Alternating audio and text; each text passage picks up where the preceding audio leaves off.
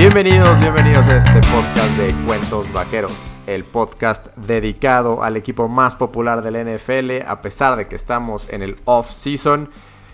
Yo soy Michelle Richo, Mason Mitch y conmigo como casi siempre Daniel Haddad. Daniel, bienvenido de regreso a este podcast de Cuentos Vaqueros. Hola Mitch, muchas gracias. Eh, una disculpa a todos por no haber estado presente en los últimos podcasts, pero aquí estamos de regreso con todas las ganas del mundo. Muy bien, Daniel. Muchos de los que nos escuchan y nos siguen en Twitter nos piden que no abandonemos al equipo a pesar de que no hay un partido oficial hasta septiembre de este año. Así es que, pues, ¿te parece que hablemos ahorita sobre lo que esperamos que, haga el equipo en, los en las próximas semanas en cuanto a free agency, bueno, la agencia libre y las posibles elecciones del draft?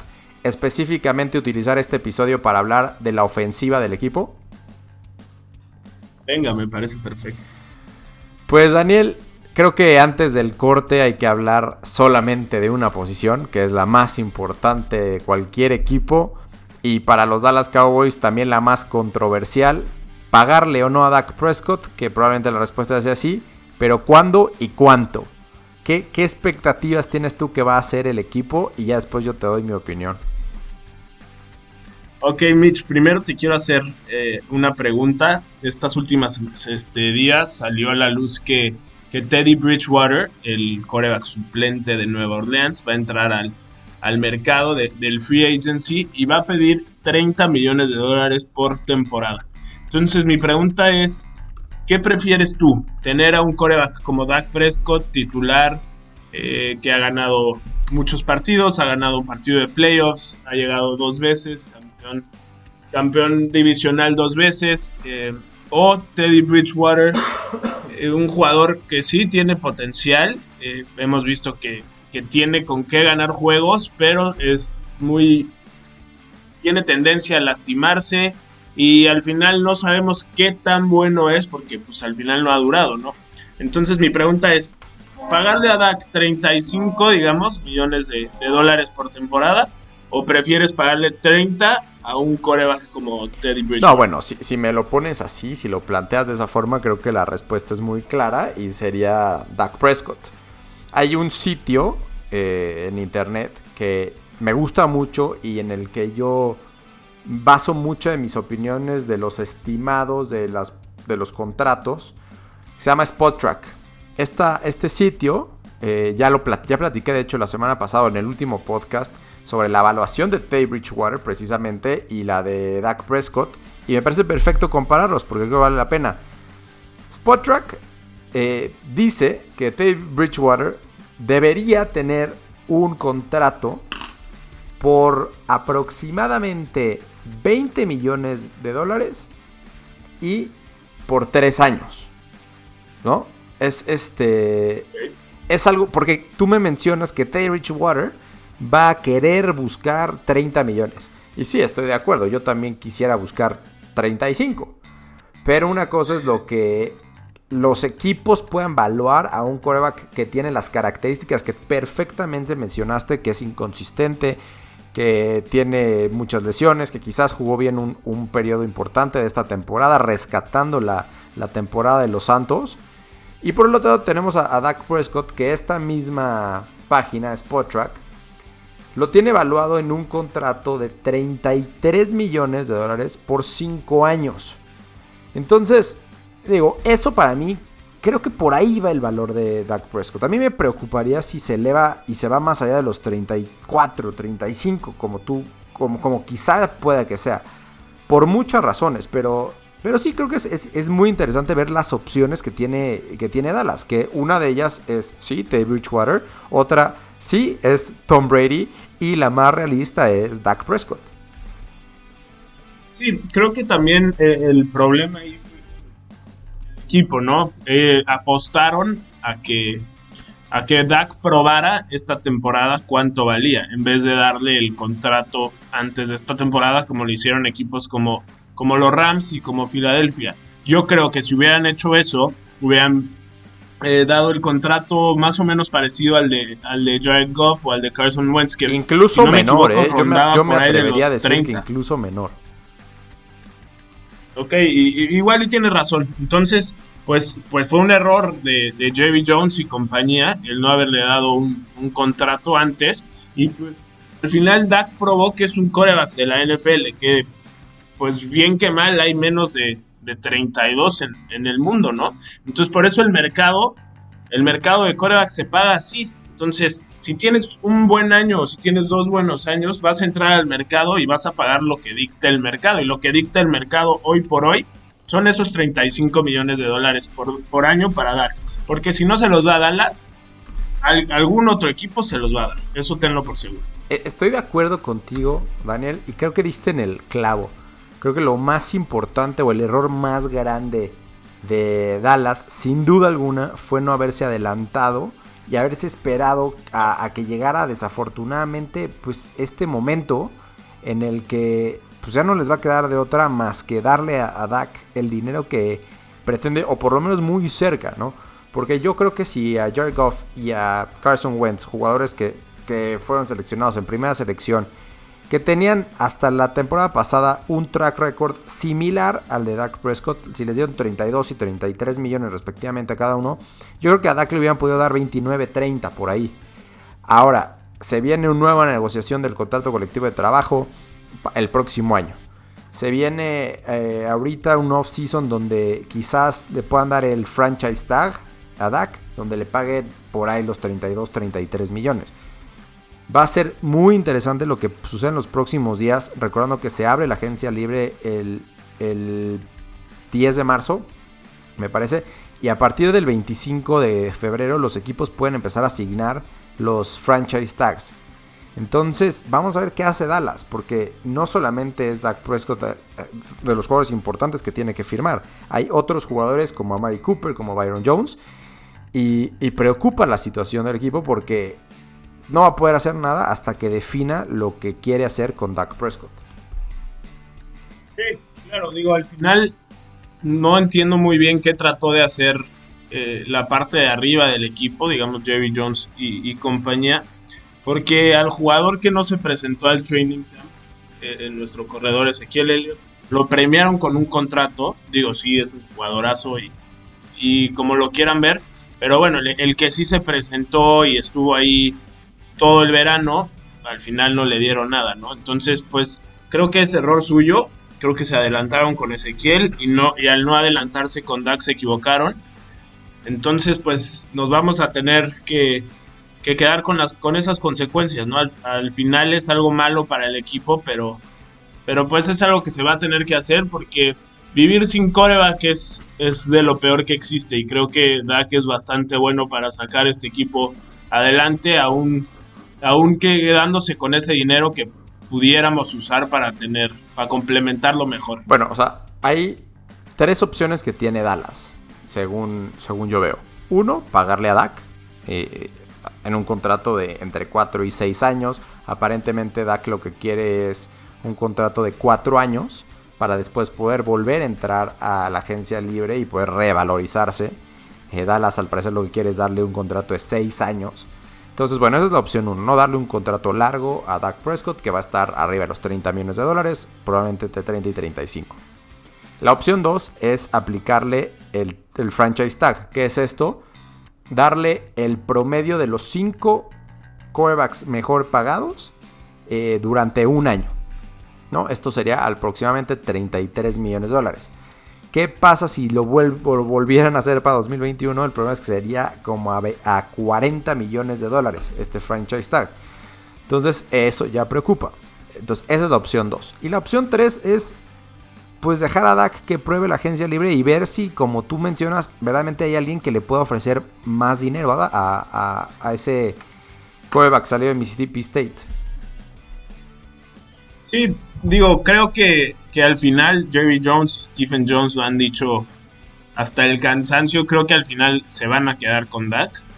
Eh, la cosa es sí ver cómo le van a hacer. Yo creo que lo del franchise tag lo van a hacer, pero solo para tener un mes o dos meses más para poder negociar con él. Pero yo creo que acabando, ¿qué será? Mayo, junio, ya vamos a tener un coreback a largo plazo. Esperemos que sea para más de cinco años. porque el mercado de corebacks pues cada vez va a ser más alto. Después de Dak le toca a Deshaun Watson, le toca a Patrick Mahomes. Entonces, pues claramente va a subir muchísimo. Igual este contrato que le demos en cuatro años se va a ver muy barato, ¿no? Entonces, pues entre antes se haga esto mejor. Mencionas algo clave, Daniel. Si por lo que sea Patrick Mahomes y o Deshaun Watson les pagan antes de lo que Dallas le pueda pagar a Dak, entonces sí nos podemos meter en un serio problema. Porque Dak, a pesar de no tener desde mi punto de vista el nivel de ninguno de esos dos quarterbacks, va a buscar estar en ese nivel de pago. Entonces sí nos meteríamos en un problema. Entonces hay de dos. O que Dallas, para, mí, ¿eh? que Dallas le pague ya. Eh, que llegue un acuerdo justo para ambas partes. O bien pues que se aguanten hasta el final y quizás eh, entrar a la posibilidad de un mundo sin Dak Prescott. Yo sé que no es un mundo que a ti te gusta, Daniel, pero aquí tengo unos datos bien interesantes que sacó eh, The Athletic, un columnista de este portal de suscripción, en donde dice básicamente que de la temporada 2011 a la 2019 tomaron los cuatro quarterbacks que llegaron a las finales de conferencia. ¿no? Entonces de 2011 a 2019 son nueve temporadas, 4 corebacks por temporada, 36 corebacks. Obviamente se repiten porque Tom Brady llegó a muchas finales de conferencia y demás. Sí, claro. Básicamente se divide en, en tres tercios cada, cada tipo de coreback que llegó a esta circunstancia. El 36% es, eh, fueron corebacks en su contrato de rookie, en su contrato de novato.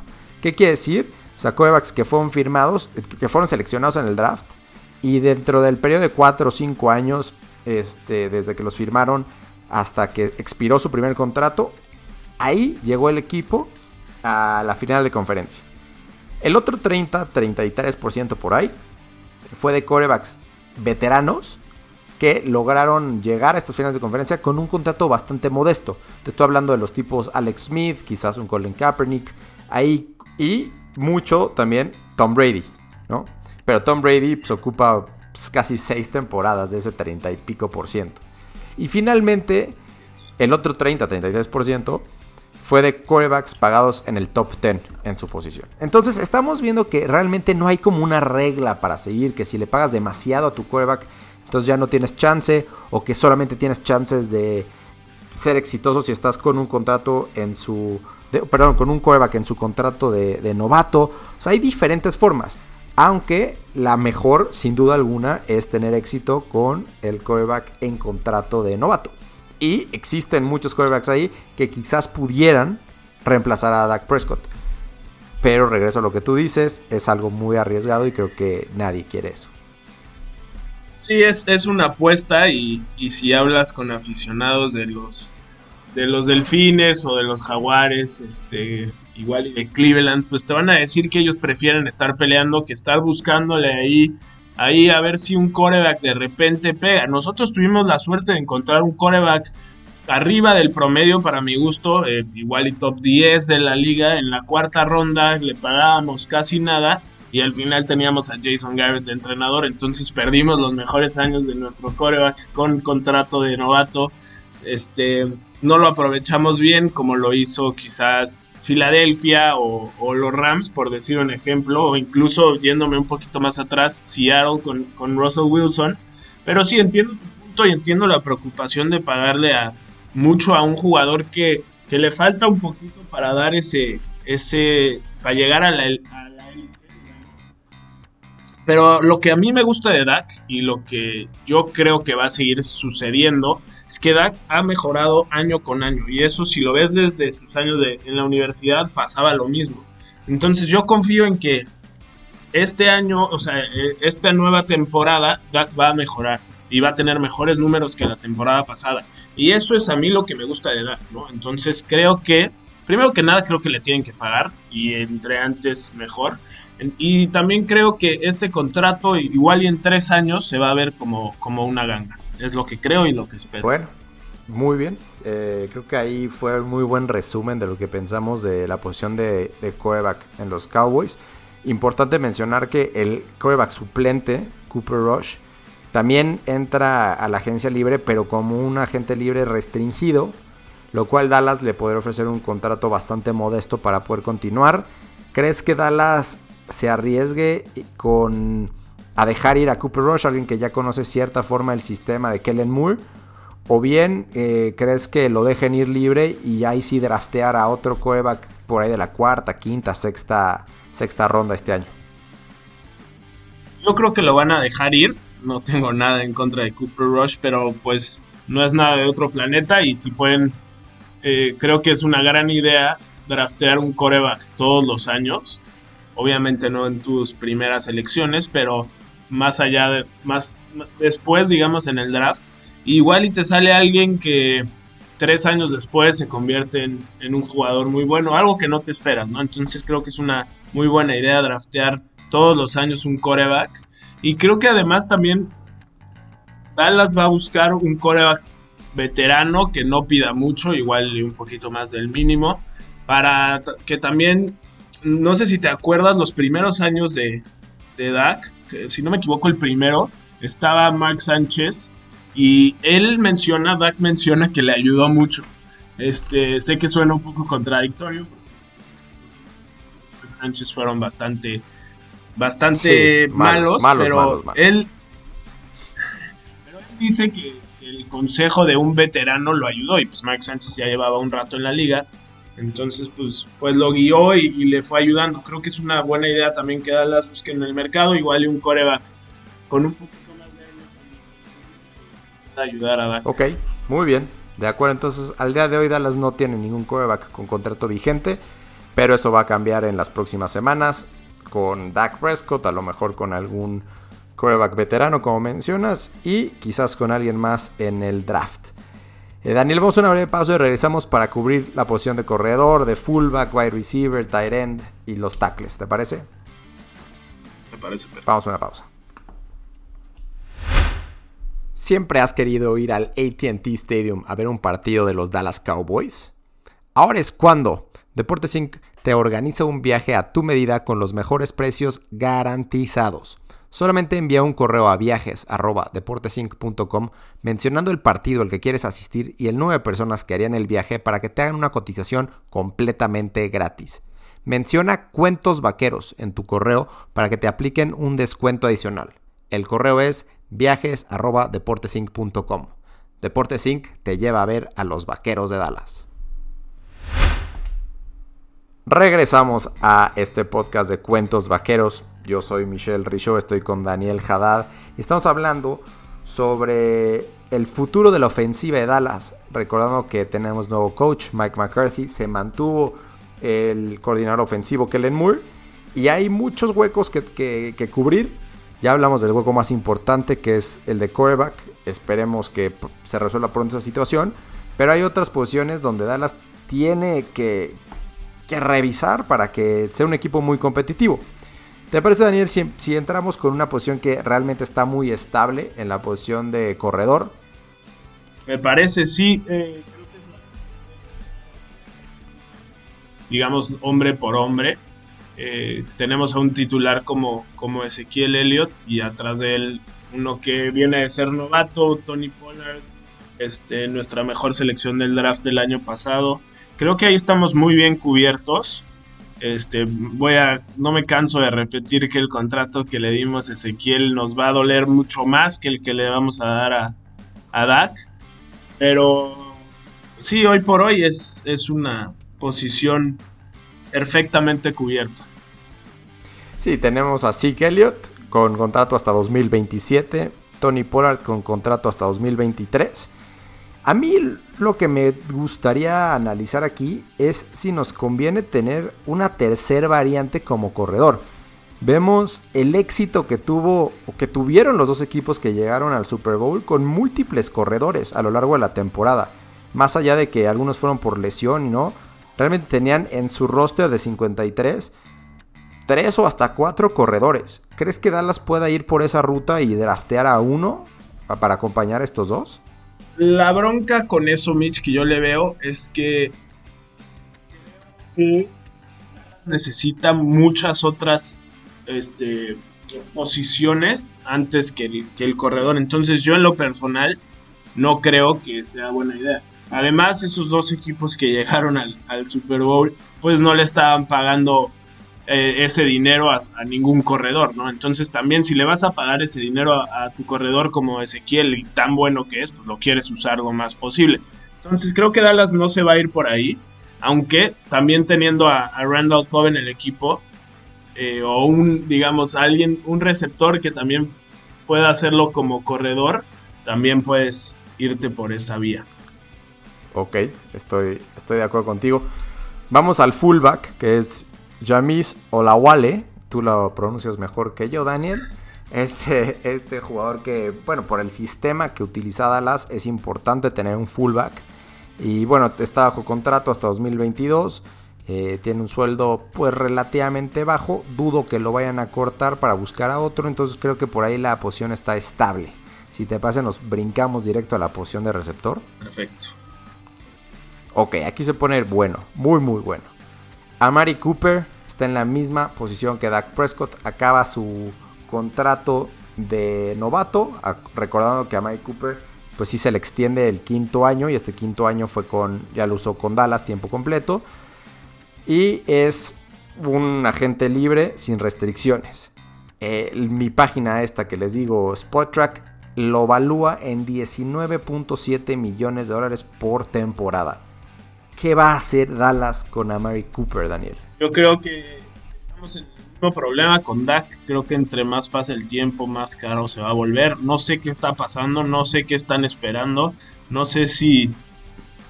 No sé qué va a pasar con él. Espero le den en contrato. Se lo merece. Tuvo un temporadón. Lleva probando cinco años que es un jugador bastante bueno. Que tiene un futuro increíble porque no es, no es eh, un veterano entonces, además creo que vimos la vida sin Amari Cooper, ¿no? Al principio de la temporada pasada y, lo mal que le fue a Dak y lo mal que le fue en general al equipo. Entonces, pues sabemos que es una pieza importante del equipo y no sé qué están esperando y, me tiene muy consternado. Yo creo que no lo han hecho porque están trabados con Dak y hasta que no definan qué van a hacer con Dak no se pueden mover con otros jugadores. De ahí la importancia de resolver la situación de Dak ya para poder adelantarse y, ver qué le van a ofrecer a Mike Cooper. Quizás a Mary le ofrezcan eh, el transition tag que le llaman, que en lugar de, ser el promedio de los 5 mejores jugadores de su posición, es, el promedio de los 10 mejores pagados. Eh, pero ahí eh, cambia un poquito. Pues ahí quizás un, equipo rival podría ofrecerle el mismo monto que, que Dallas en ese caso y compensar a Dallas con algunas elecciones en caso de que el otro equipo decida pagar y Dallas no decida aceptar. Es, un poquito más complicada esa situación. Eh, veo la posibilidad de que si a Dak logran firmarlo en, a largo plazo, que a, que a Mari sí le pongan el, franchise tag, dejando a Michael Gallup y a Mari Cooper como dos, dos muy buenos receptores por los costados de cara a la próxima temporada, pero sabiendo que en 2021 tendrías el mismo problema. Entonces, y en el mundo, en un mundo ideal, pues ya, ya firmaste a largo plazo a Zeke, firmas a largo plazo a Dak y a Mari, ya tienes a los tres.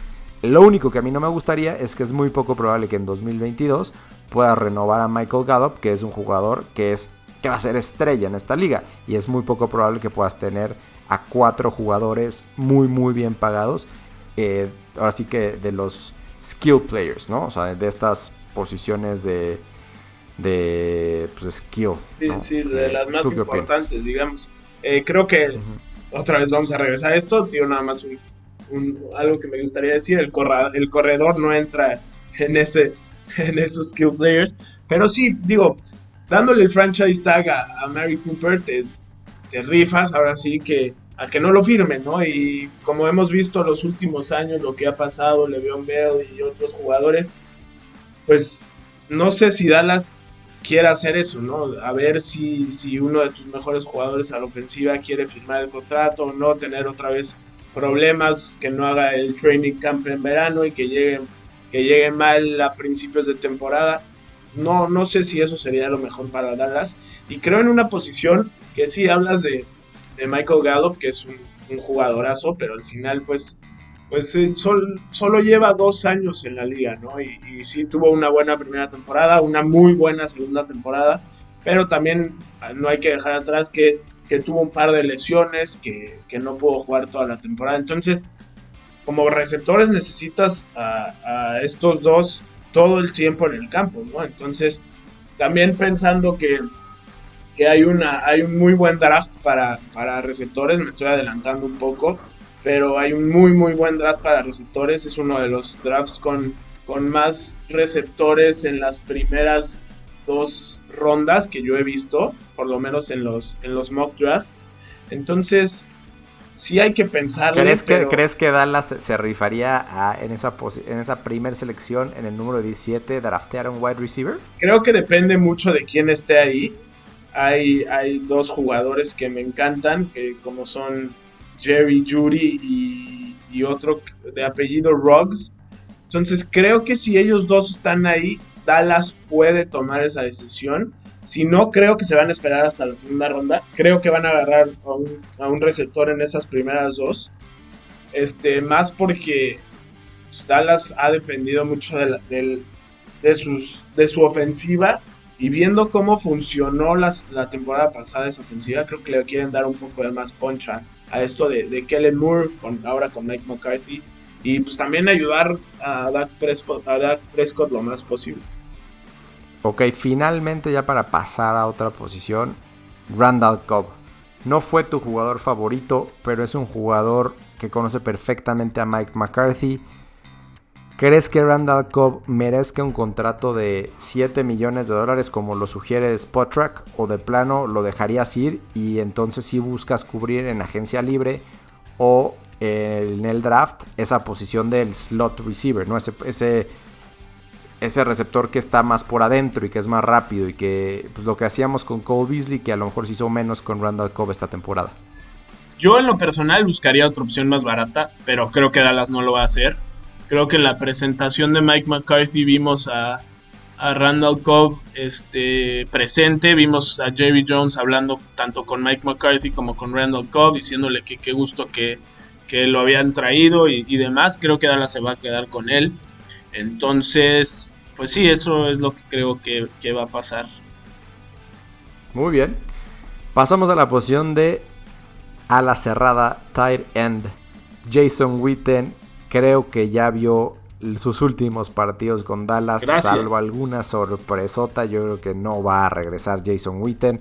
Creo que es más posible que se vaya con Jason Garrett a los Gigantes de Nueva York a que regrese con Dallas. No me gustaría verlo en otro uniforme, pero creo que es la realidad. Estoy de acuerdo contigo. Digo, ustedes creen, ustedes que me escuchan creen que lo odio. No, no tengo nada contra Jason Witten. Creo que las leyendas de los equipos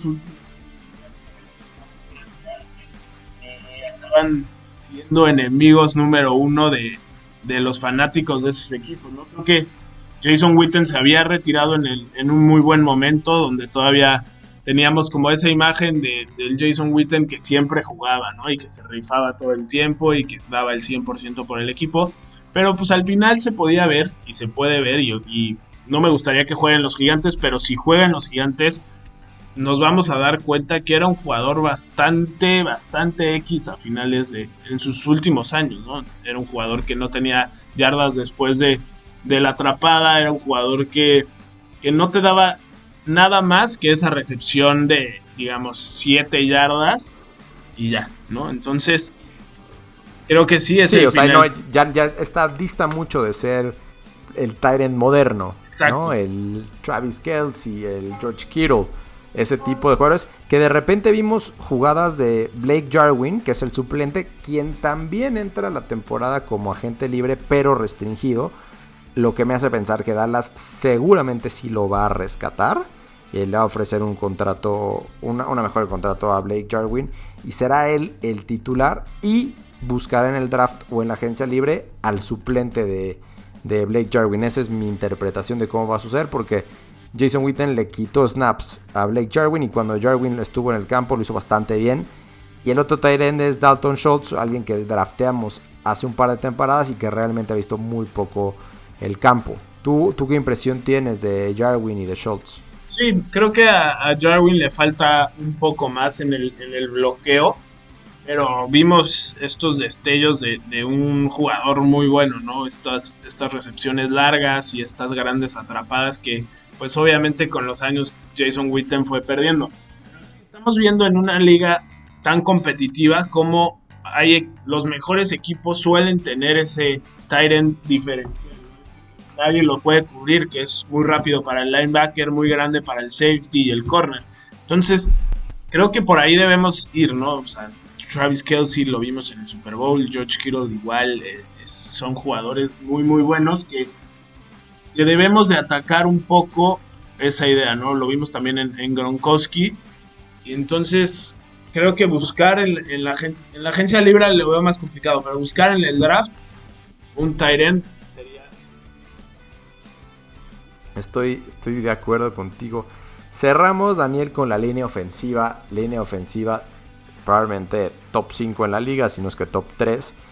Y con todos los titulares de la temporada pasada, un poco con el asterisco de Connor Williams que se rompió la rodilla o el ligamento cruzado anterior a mitad de temporada.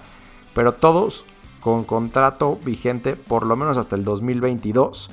Y no solamente los titulares con contrato vigente, realmente tenemos a los suplentes con contrato vigente y suplentes que aparecen de muy buena, de muy buena calidad. Quizás se va a su afilo quien, quien entró en lugar de, de Connor Williams y, y, Looney, que pues quizás salga, pero hemos drafteado en, en, en drafts de años anteriores a los suplentes que en rondas 3 o rondas 4 cosa que sorprendía por la fortaleza de los titulares, pero lo que hace que Dallas realmente no tenga la más mínima necesidad en este draft para la línea ofensiva ni, para ni en la agencia libre. Entonces realmente, mientras para muchos equipos la prioridad va a ser esta línea, Dallas, desde mi punto de vista, no tiene mayor cosa que hacer.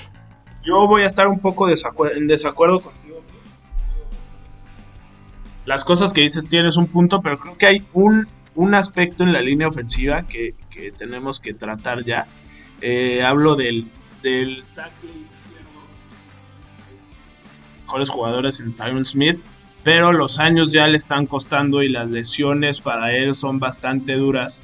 Entonces creo que ya hay que ir buscando un sustituto para este año, pero para años futuros creo que ya hay que estar pendientes de quién puede sustituirlo. Bueno, por ahí Dallas va a tener todavía contrato vigente con tres jugadores que pueden jugar esa posición, incluyendo uno que se llama Mitch Hyatt.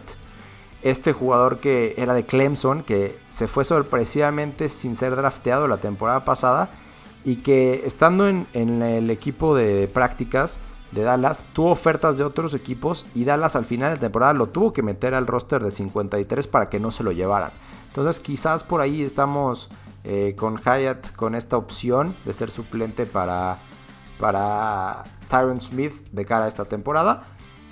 Y es difícil, Daniel, lo que tú mencionas desde mi punto de vista, porque encontrar un liniero, una, especialmente un tackle, eh, fuera de las primeras rondas, está muy difícil. ¿no? O sea, te tendrías que encontrar una joyita o tener la suerte que tuvo Dallas con Lyle Collins, donde se cayó del draft por completo por cuestiones extracancha y al final se limpió su imagen y Dallas pues tuvo mucha suerte. Yo creo que quizás a partir de la temporada 2021 sí tendrá que ver eso como una prioridad, todavía no. Ok. No sé si quieras agregar algo, ya vamos pasadita a la media hora, Daniel, algo para cerrar. Pues nada más decir que en la parte ofensiva el equipo se vio muy bien el año pasado. Entonces, no sé por qué cambiar algo que sí funcionó. Eh, estoy de acuerdo que la NFL es algo que cambia todos los años y lo que te funcionó el, el anterior no te, va, no te va a funcionar. Quizá no te funcione el siguiente. Pero creo que las bases que tiene Dallas son bastante buenas. El coordinador ofensivo me parece fantástico. Y ahora con un nuevo un nuevo coach, pues bueno, hay que, hay que ver cómo nos va. Me gusta, me estoy ilusionado. Esta parte ofensiva me parece muy buena. Pero sí, ¿no? Acabar ese contrato de Dak de una vez, acabar con el contrato de, de Amari Cooper y, ya empezar con esos dos más Ezequiel son tus tres mejores jugadores y esa es la base y de ahí para adelante. Muy bien, Daniel. Pues bienvenido de regreso a Cuentos Vaqueros y te parece si nos programamos para la próxima semana para hablar de toda la defensiva de Dallas y hacer este mismo ejercicio, pero de ese lado del balón. Más que excelente, Listo, pues muchas gracias a todos. Recuerden seguirnos en arroba cuentos vaqueros en Twitter. También estamos en cuentos vaqueros en Instagram. Yo soy arroba Mitch que es K-A al final en Twitter. Daniel. Yo soy arroba Danito Haddad. Listo, pues muchas gracias a todos y hasta la próxima.